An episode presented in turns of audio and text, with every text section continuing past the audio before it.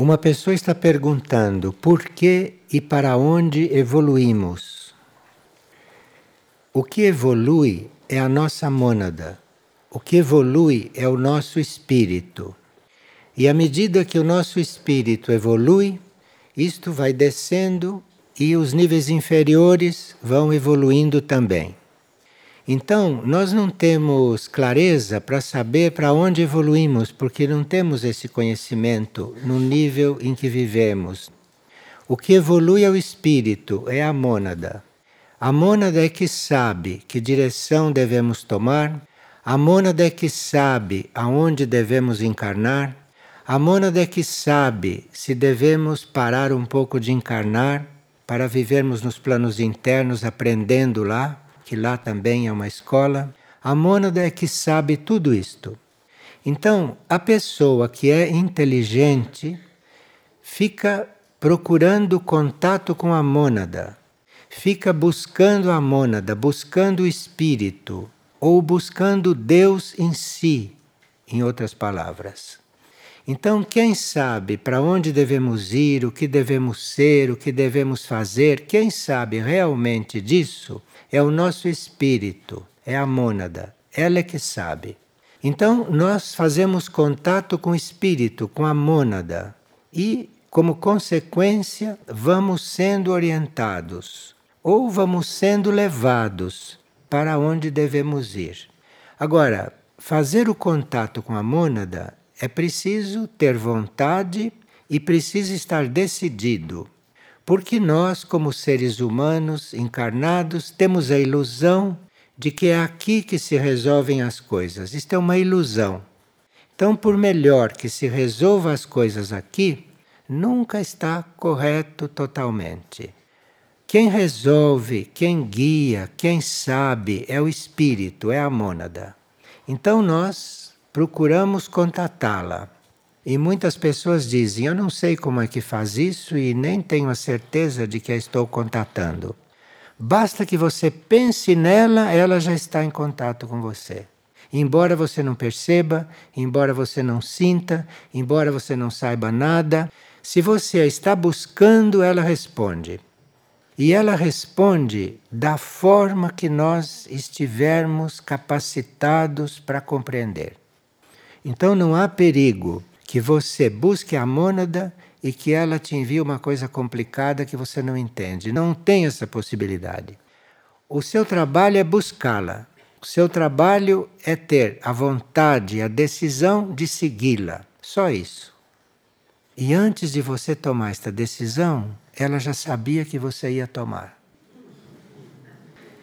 E já sabe se você não vai fazer coisa alguma e se isso tudo é um teatro. De forma que não há como se enganar. Não há como se enganar. Você busque o Espírito, você busque Deus em você, que algo vai acontecer, consciente ou inconscientemente. Claro que para você buscá-la, você precisa amá-la, não é? Você precisa não ter outro amor na sua vida senão esse.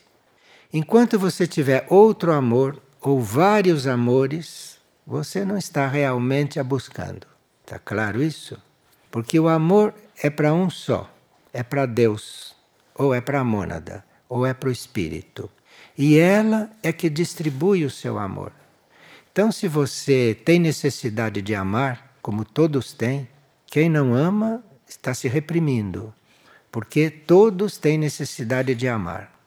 Agora, para esse amor ser bem canalizado, ele vai todo para Deus. Ele vai todo para o espírito, todo para a mônada. Ele vai para os nossos núcleos superiores. E é lá que ele é distribuído.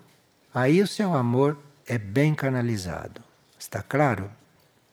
Acho que precisa pensar um pouco nisso, porque isto tem aplicação na vida, não é? Isso tem aplicação na vida.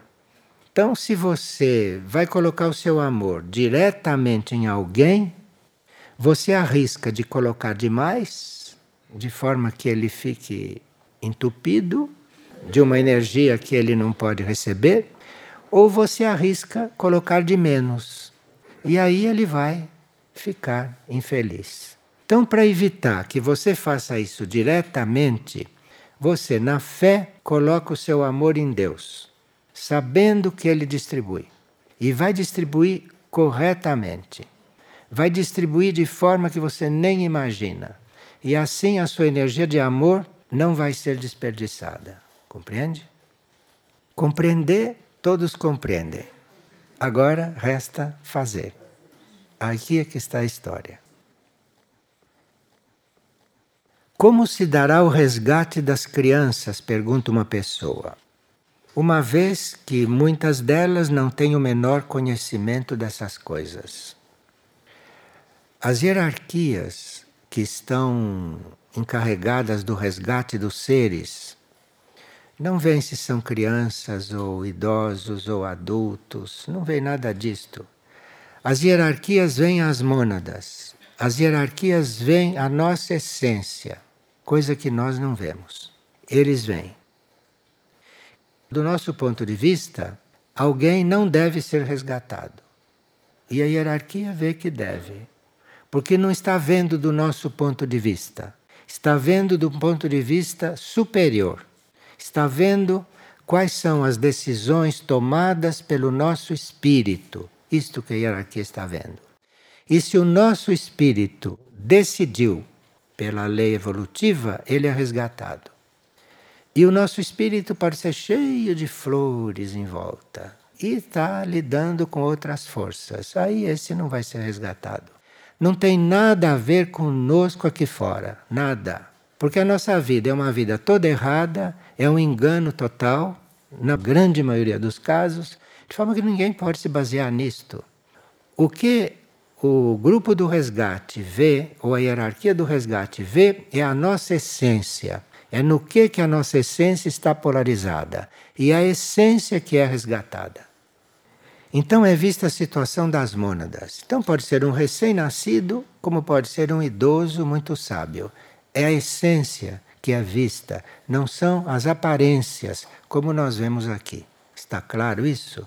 Então nós temos que estar muito conscientes que somos uma essência, que somos um espírito e cuidar de se unir com ele. Porque é lá no espírito que as coisas são reais, não é aqui. E quando na partilha de ontem, pergunta uma pessoa, se disse que devemos avaliar o que estamos fazendo e assim escolhermos, e que devemos tomar uma atitude então nós deixamos a vida que levamos para vir para a figueira? Não, ninguém disse isto. Mesmo porque a figueira não comporta toda a população da Terra. Não é possível isto. Né? O que se disse é que nós temos que pedir luz ao nosso interior para toda a nossa vida. E assim a sua luz interior vai brilhar na sua vida e vai colocar as coisas no lugar certo. Agora, nós às vezes temos já capacidade para saber se o que vivemos é contrário ao espírito. Tem uns que já são capazes de saber isto. Então, se na sua vida você rouba, é óbvio que cabe a você deixar de roubar. Não precisa que seu espírito se ocupe disto. Então, se você está ligado a uma pessoa e esta pessoa faz ou te leva a fazer coisas contrárias ao espírito, é você que deve ver isto. Você já deve ter capacidade para ver isto. Então aí, o que é contrário ao espírito pode ser abandonado. Às vezes, há laços kármicos que não permitem, diante de certas leis. Mas aí se pede luz ao próprio interior e para a mônada nada é impossível. Nada é impossível. Então é preciso sempre pedir luz, mas estar decidido, estar resolvido a, se for o caso, não ser mais como se é. Agora, isto precisa um pouco de coragem, precisa compreensão desses fatos, não é? E precisa, em certos casos, que a mônada interfira. Porque nós podemos ter feito tantos laços kármicos complexos e negativos para o espírito, que aí é preciso que o espírito intervenha e veja como faz. Nós teríamos que, nesta altura dos acontecimentos, teríamos que virar uma chave em nós. E teríamos que ver finalmente que é a nossa mônada, é o nosso espírito, é o nosso ser interior que deve conduzir a nossa vida. E custe o que custar, temos que entregar a nossa vida nas mãos dele. Isto está claro? E quando você realmente está entregando a sua vida na mão do seu espírito, não tem como ele não se mover. Agora, todos sabem que não fica pedra sobre pedra se ele se mover. E tem gente que gosta das construções antigas que eles fizeram. Porque construíram esta vida terrestre em centenas de encarnações e não estão dispostos a ver isto destruído e demolido. Esse é o ponto. É um ponto humano. Agora, isto é o ser humano que está no seu desenvolvimento. A essência pode estar em outra coisa. E a essência que é vista, não é o ser humano externo, por melhor que ele seja. E por isso temos que amar a nossa essência. Onde se põe o amor? Em que direção se põe essa energia? Em coisas efêmeras, em coisas que vão morrer, em coisas que vão desaparecer, em coisas que não têm às vezes nada a ver conosco e fica pondo amor ali.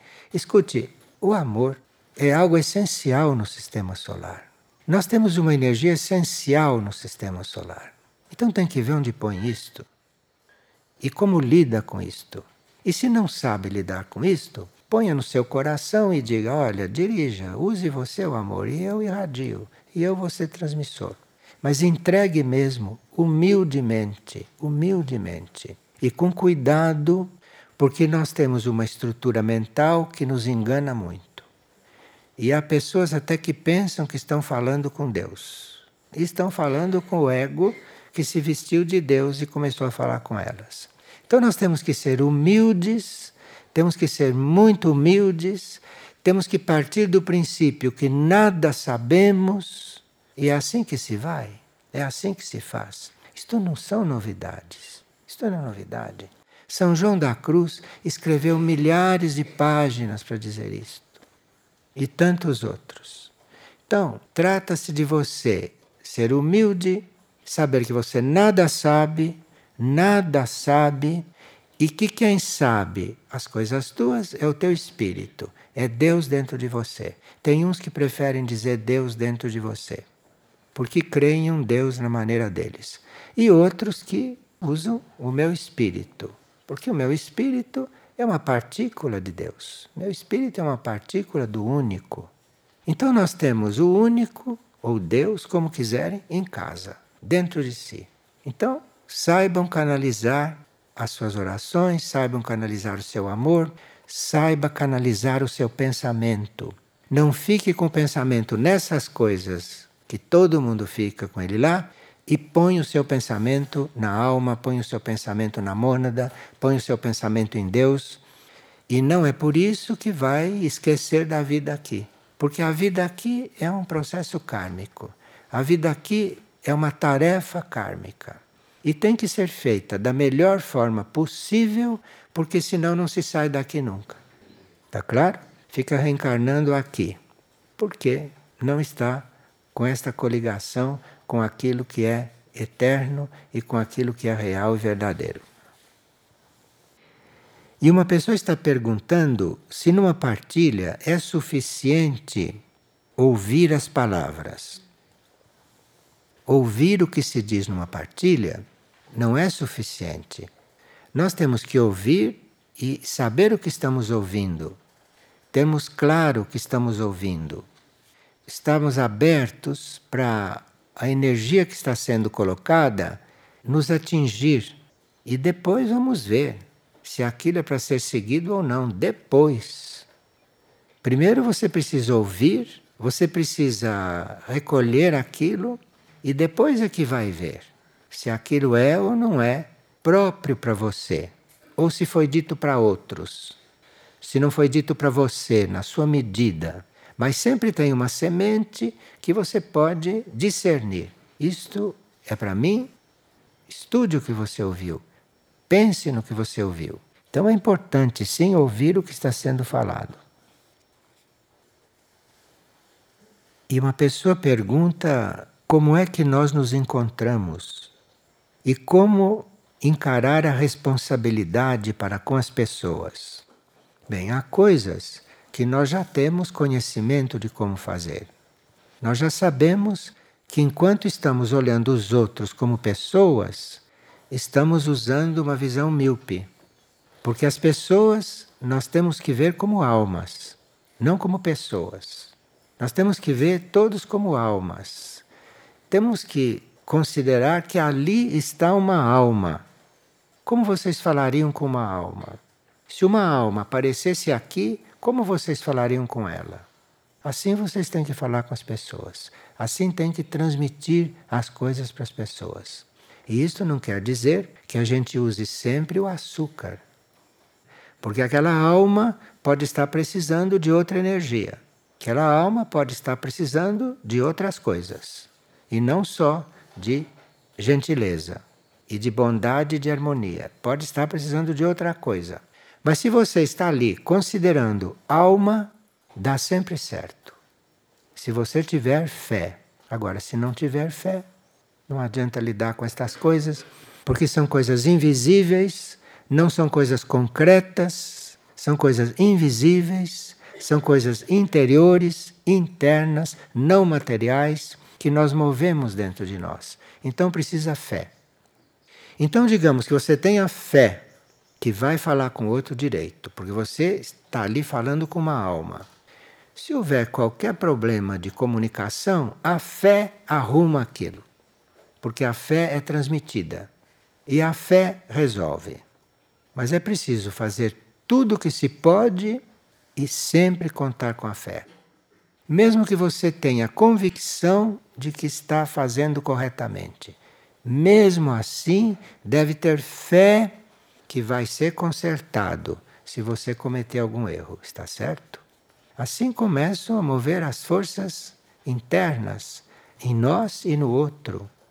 Porque nós podemos cometer um erro com o outro, nós erramos, mas estou na fé que aquilo é, vai ser correto. Se não é possível arrumar as nossas forças, arruma-se as forças dentro do outro e o outro recebe aquilo positivamente. Isto tudo é muito interno, portanto é muito misterioso. Mas é um mistério que a gente sabe como funciona. Então, deixa de ser mistério. Eu sei que é assim. Não estou sabendo bem o porquê. Mas sabe quem quer saber o porquê das coisas? Não é você. Quem quer saber o porquê é tua mente. É tua mente que quer saber o porquê de tudo. Então, se você tem necessidade de saber o porquê de tudo, saiba que você está sendo escravo da sua mente. Porque não é com a mente que a gente sabe as coisas, não. A gente sabe das coisas é com o coração, não é com a mente. A mente serve para outras coisas, mas não para saber como são as coisas. Quem sabe as coisas é o coração. Então você pega a sua mente, traga para o coração, entregue sua mente para o coração, que ele vai resolver como vai se comunicar com você. O coração no corpo físico é a sede da alma. Não é porque o coração é um órgão privilegiado. O coração é um órgão como outro qualquer. A alma está ancorada ali, naquele ponto. Deus sabe por quê. E se ainda é válido, pergunta uma pessoa, entoarmos a grande invocação. A grande invocação é uma invocação que surgiu nos livros de Alice Bailey apresentada pelo mestre tibetano, que era um dos autores daquela obra. E a grande invocação foi entregue à humanidade e parece que uma mínima porcentagem da humanidade recebeu a grande invocação e a fazia. Uma mínima porcentagem. Mas a hierarquia doou da mesma forma, sabendo que ninguém ia dar importância, ou quase ninguém ia dar importância, mas doou da mesma forma. E uma oração ou uma invocação, em geral, ela tem o seu ciclo de validade. Porque uma invocação invoca aquilo que a humanidade está necessitando naquele momento. Quando a necessidade é outra, a hierarquia tem que mandar outra invocação. tem que mandar outra oração para aqueles que precisam de oração formal, que não sabem orar sozinhos. Então, a hierarquia manda outra oração, manda outra invocação. E assim sempre foi. Agora, há orações e há certas invocações que têm um ciclo de atuação maior que os outros.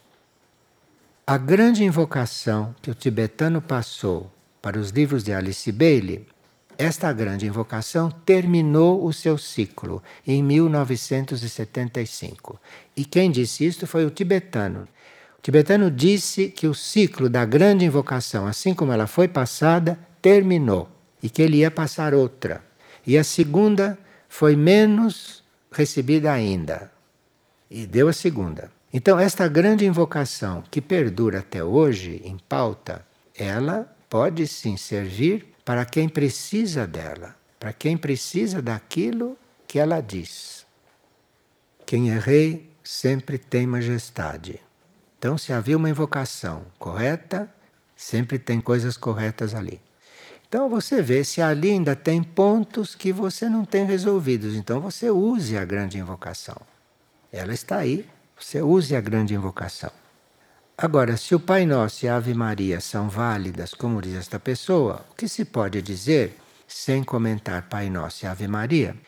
O que a gente pode dizer é que qualquer oração é válida e que o importante não é a oração em si, porque a oração em si é uma fórmula que a gente usa quando precisa. O importante não é o Padre Nosso, a Ave Maria ou a grande invocação em si. O importante é como nós estamos fazendo aquilo. Importante é o amor que nós estamos colocando naquilo. Então, não sei se a Ave Maria é válida ou não, ou se jamais foi válida, o importante é o amor com quem alguém usa a Ave Maria. É o amor à coisa, não é a letra, compreende? É o amor. Agora, certas letras, certas orações têm maior ou menor apelo dentro de nós. Para isso elas são feitas para ajudar. Porque o cosmos não precisa das nossas orações. Nós é que precisamos da oração. Nós é que precisamos. Então, se você coloca amor numa oração, seja ela oral, seja mental, seja ela escrita, seja nas suas obras que você considera oração, se você põe amor naquilo, você está orando, seja o que for. Aqui tem um, uma partilha muito significativa para nós. Alguém estava em oração na casa de Maindra. E pela primeira vez na vida, ela experimentou algo que incluiu seu corpo físico.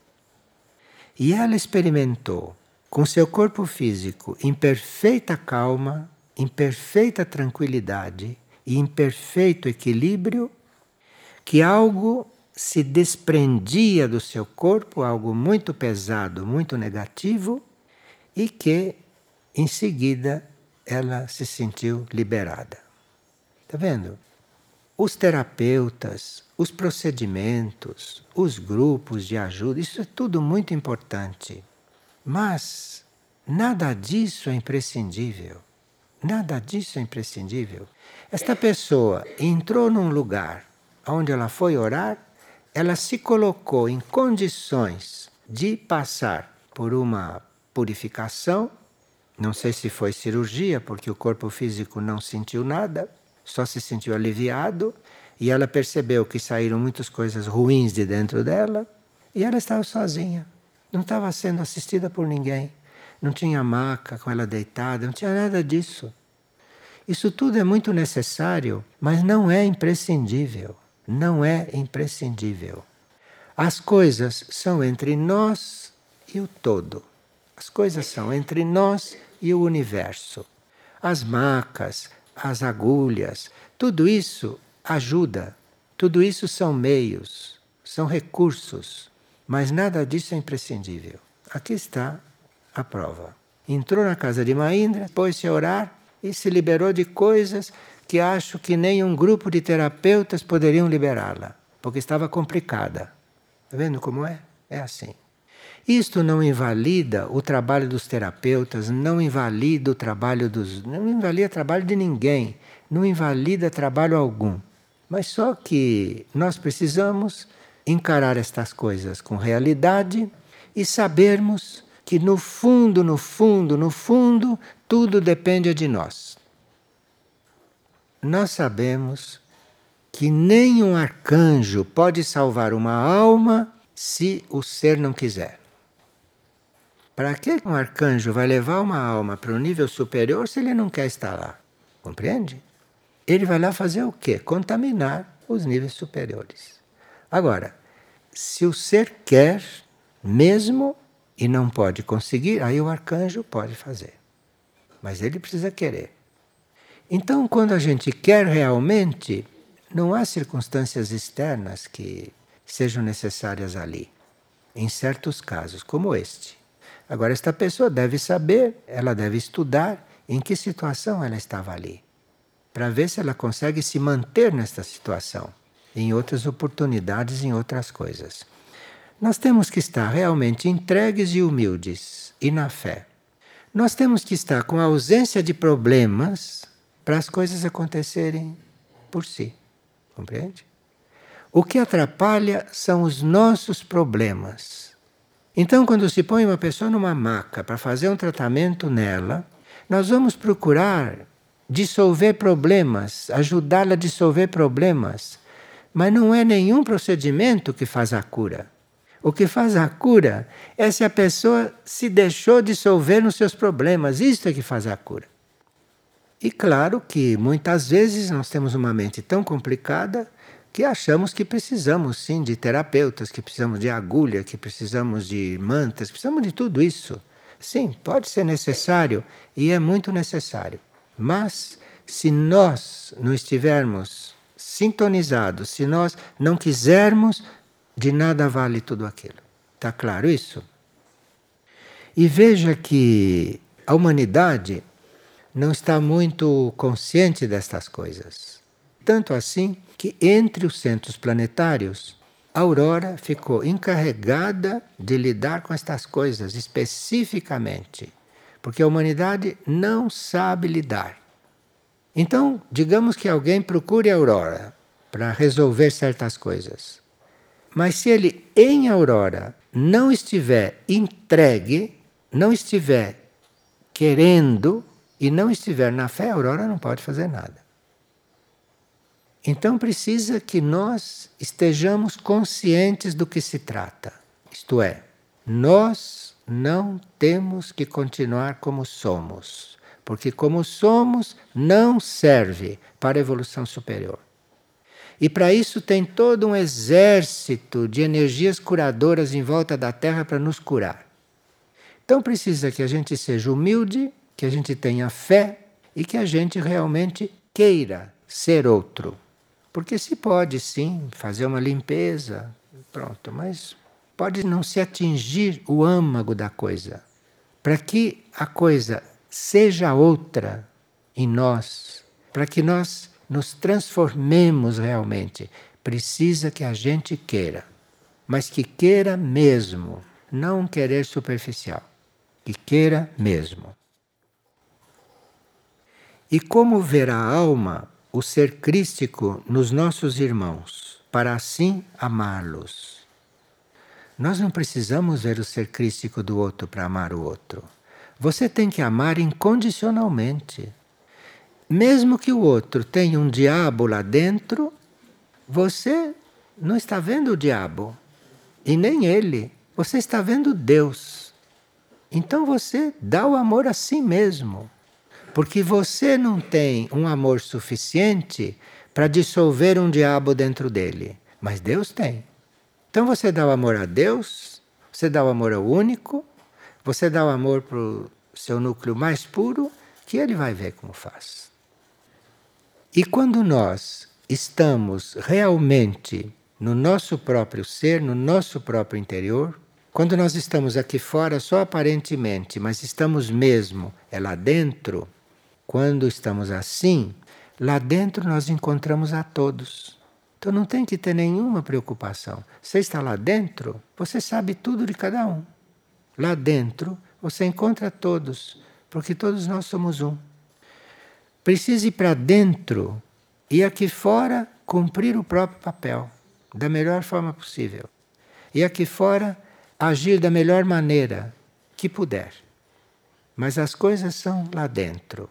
Nós temos que mudar o foco na nossa vida. Senão, vamos passar por duras provas naquilo que está se aproximando vamos passar por duras provas. Porque muitos seres hierárquicos que até aqui, até agora, estão perto de nós, esses seres vão se retirar de perto de nós e vão cuidar da nossa mônada lá em cima. Porque nós já temos conhecimento suficiente para lidar com estas coisas. E não há mais necessidade que eles fiquem cuidando destas coisas por nós. Porque agora eles vão ter outras coisas para fazer lá para o nosso espírito. Enfim, eu acho que dá para entender. Agora, quem achar que não consegue, consiga. Faça tudo e mais um pouco. Se você faz tudo e mais um pouco, aí você é suprida, é completada. Mas se não fizer este mais um pouco, uh -uh. certo? Porque nós tivemos milhões de anos para fazer estas coisas. E agora ou acontece ou vamos para outras esferas, vamos para outras evoluções ou vamos para outros esquemas de vida. Há muitas moradas na casa do meu Pai. Não foi isso que Jesus disse? Ou teria dito? Eu digo teria porque nunca se sabe como ele disse exatamente as coisas, porque as coisas foram transcritas, reescritas, traduzidas, modificadas, mas sobrou alguma coisa. E isso não tem dúvida que é verdade. Há muitas moradas na casa do meu pai. Então ninguém fica solto no cosmos, não. Se não deu certo no planeta Terra, tem muitas moradas na casa do meu pai. Tem a morada de cada um. Cabe a nós sabermos para onde queremos ir. Bom, a pessoa está perguntando o que é renunciar ao dia a dia. Então, você pergunte sempre ao seu espírito, à sua mônada, como é que ele faria. Se você tem que fazer alguma coisa, você antes pergunte como é que você faria Agora, isso é se você já tem um certo alinhamento, não com o espírito, se você já está mais ou menos treinado a apelar para o espírito. Então você chama a sua mônada e diz: como é que você faria? Como é que você resolveria? Porque a mônada tanto tem uma energia muito suave, como tem também uma energia mais contundente. Então, ela tem uma maior possibilidade de ajudar em certas situações. Agora, se a gente não está muito disposto a receber a onda da mônada, que é uma onda forte e que transforma a vida completamente, então, se a gente não está disposto a ser outro, a viver outra vida na mesma encarnação, então em vez de dizer para a mônada como é que você faria, você se volte para a alma e pergunte como é que você faria. Aí a alma é mais delicada. A alma está mais comprometida com esta lida terrestre, com esta lida terrena. A alma está mais imbuída das coisas do mundo. Então a alma apresenta sempre respostas mais suaves, respostas mais de acordo com a fragilidade dos nossos corpos. Então a gente pergunta para a alma: como é que você faria?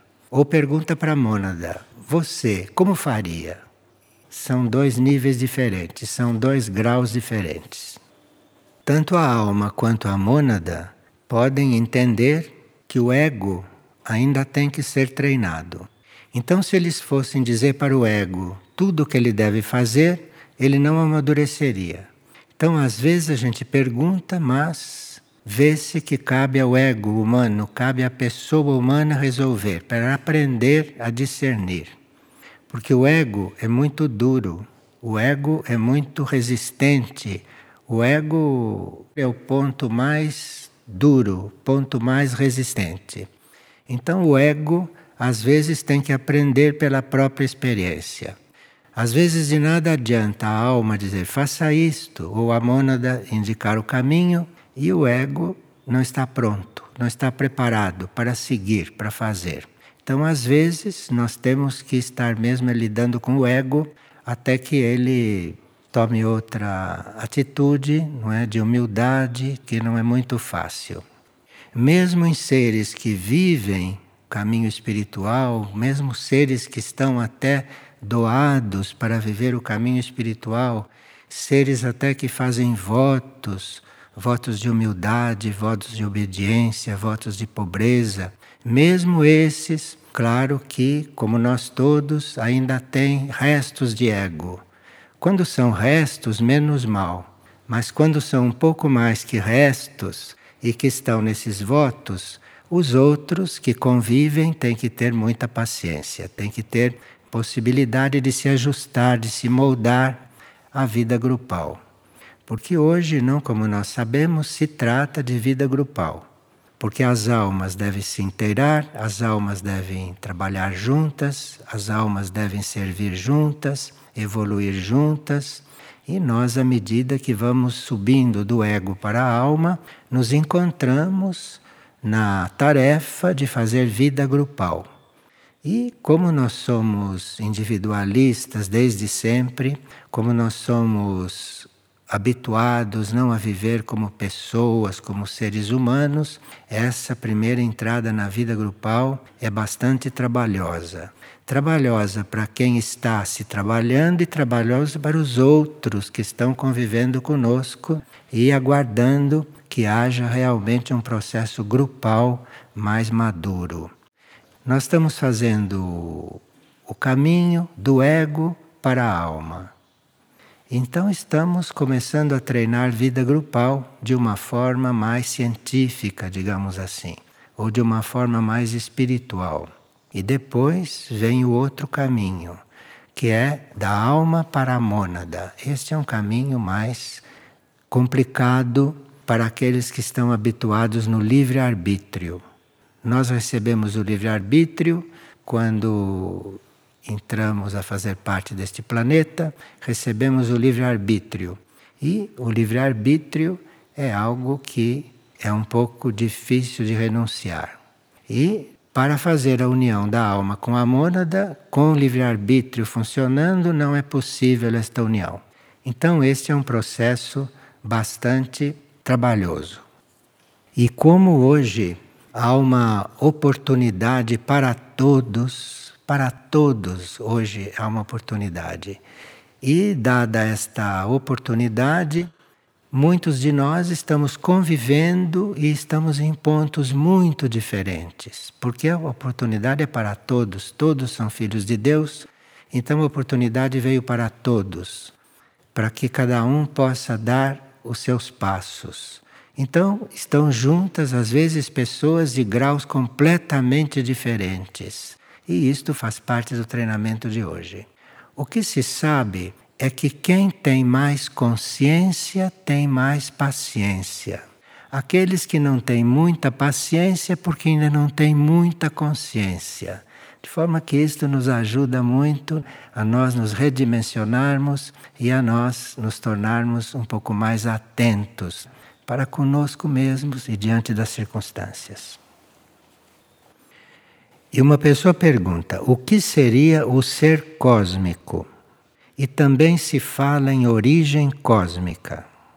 E já foi dito que passaríamos a ser filhos das estrelas. Como é isso?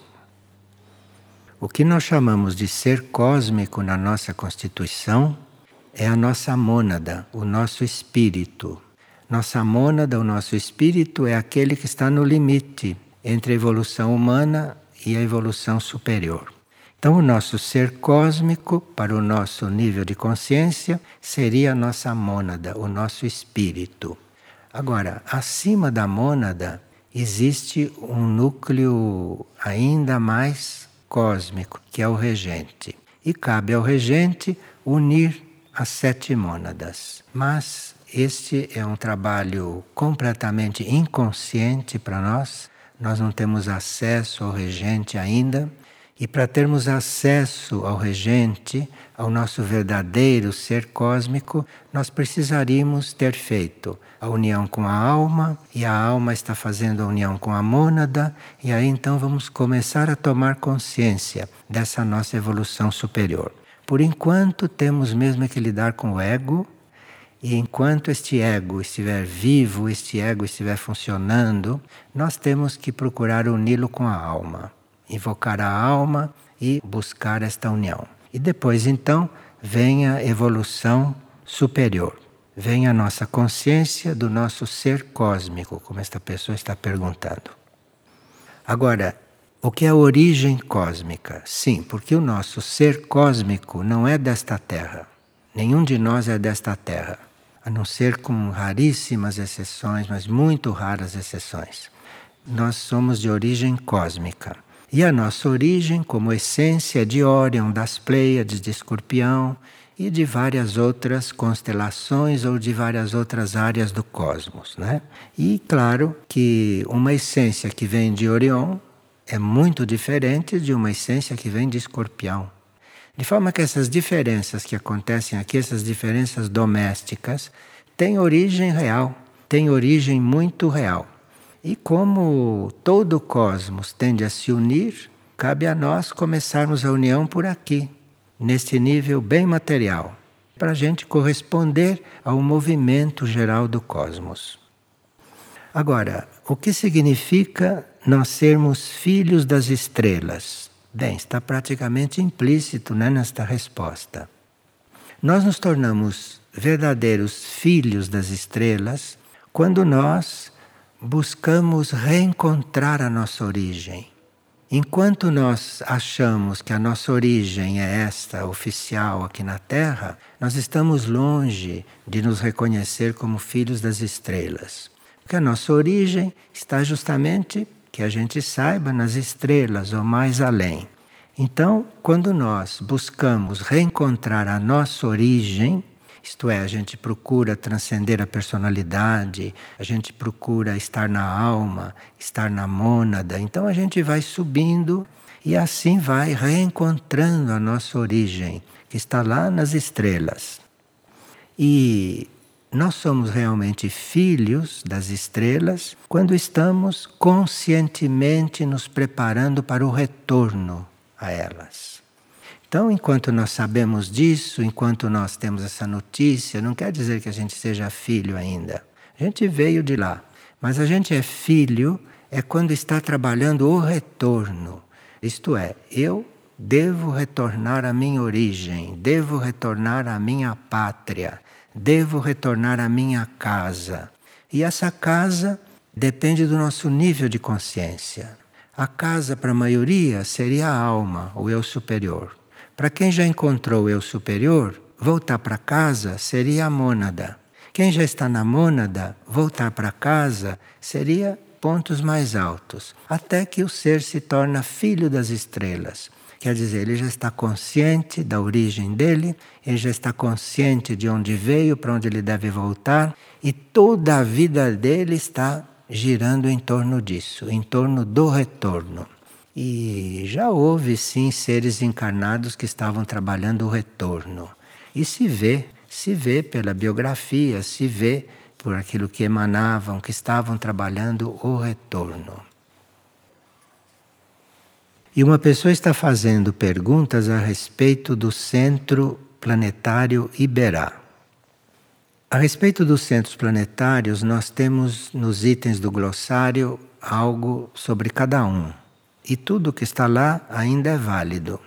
O que diz de Iberá também é válido, só que Iberá atua em conjunto com outros centros planetários e quando a gente encontra centros que trabalham em conjunto, é bom que a gente estude todo o conjunto para colaborar para que aquela união se dê. Agora, dos centros que estão no glossário, a Nutea também se mantém nas suas funções, só que a Nutea mudou de posição. A Nuteia saiu de onde estava, lá nas proximidades do Japão físico, e trasladou-se para o sul da África. Isto porque a Nuteia, como centro planetário, deve dar um suporte direto aos movimentos telúricos que acontecerão proximamente, não só nas terras, mas também nos mares.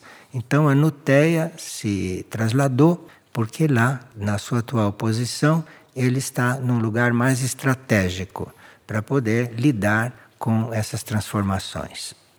Mas é a única coisa que é diferente daquilo que está lá no glossário.